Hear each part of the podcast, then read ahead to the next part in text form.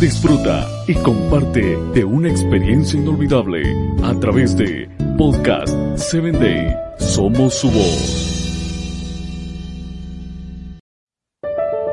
Nuevamente soy tu amigo Samuel Alcántara y te doy la bienvenida a tu espacio Personas Efectivas. Fíjate que en el baloncesto hay dos términos. El primero que se llama Bitter Bitter Def, canasta en los segundos finales o sobre la bocina para ganar el partido o mandarlo a prórroga. Y el segundo es Weddy Def, cuando el balón queda atrapado entre el borde del aro y el tablero. Está comprobado que los directores técnicos no solo deben saber muy bien cómo posicionar a los jugadores en su mejor momento profesional, sino tomar el rol de motivadores en todo tiempo. Sinceramente, yo no sabía mucho de estos dos términos que te dije al inicio de este audio, pero sin duda alguna son dos escenarios que nadie espera y son muy pocos probables que pasen. Quien en su más grande optimismo se va a imaginar anotar o ser anotado en los últimos milisegundos y también estoy seguro que nadie quiere que su tiro termine entre el tablero y el aro sin entrar. El director técnico debe inyectar ánimo para sus jugadores. Si anotaron con un buzzer beater, eh, si fueron anotados o si el balón desafortunadamente no entró por un Whitgate. Pero este es el caso de los jugadores del básquetbol. Qué suerte tienen.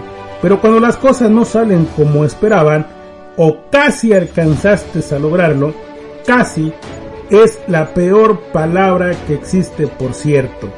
¿A quién acudes tú? Te pregunto. A decir verdad, es una pregunta muy interesante para considerar por qué el desánimo está rondando en todo tiempo y ocasión. Dios en su palabra es claro al decirnos qué tiempo y ocasión nos acontecen a todos. Es algo muy importante a tomar en cuenta al momento de ser duros con nosotros mismos porque algo no salió como esperábamos. Debemos considerar definitivamente aprender a disfrutar cada temporada sin olvidar que aunque todo sea cambiante, Dios es el único que permanece y por ende en quien podemos encontrar estabilidad dentro de los momentos con mayor incertidumbre. En este día quiero animarte a que te animes eh, no sé si está bien escrito, pero más importa que lo que hayas comprendido para que pueda estar bien, puedas estar bien tú.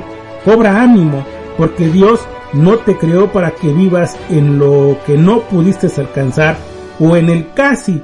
Fuiste formado para que vivas en él. Cree que tus mejores días están por delante y no se quedaron junto a tus derrotas. Recuerda, en estas eliminatorias, el que se desanima se queda y pierde. Soy tu amigo Samuel Alcántara y te invito a que escuches mi próximo episodio.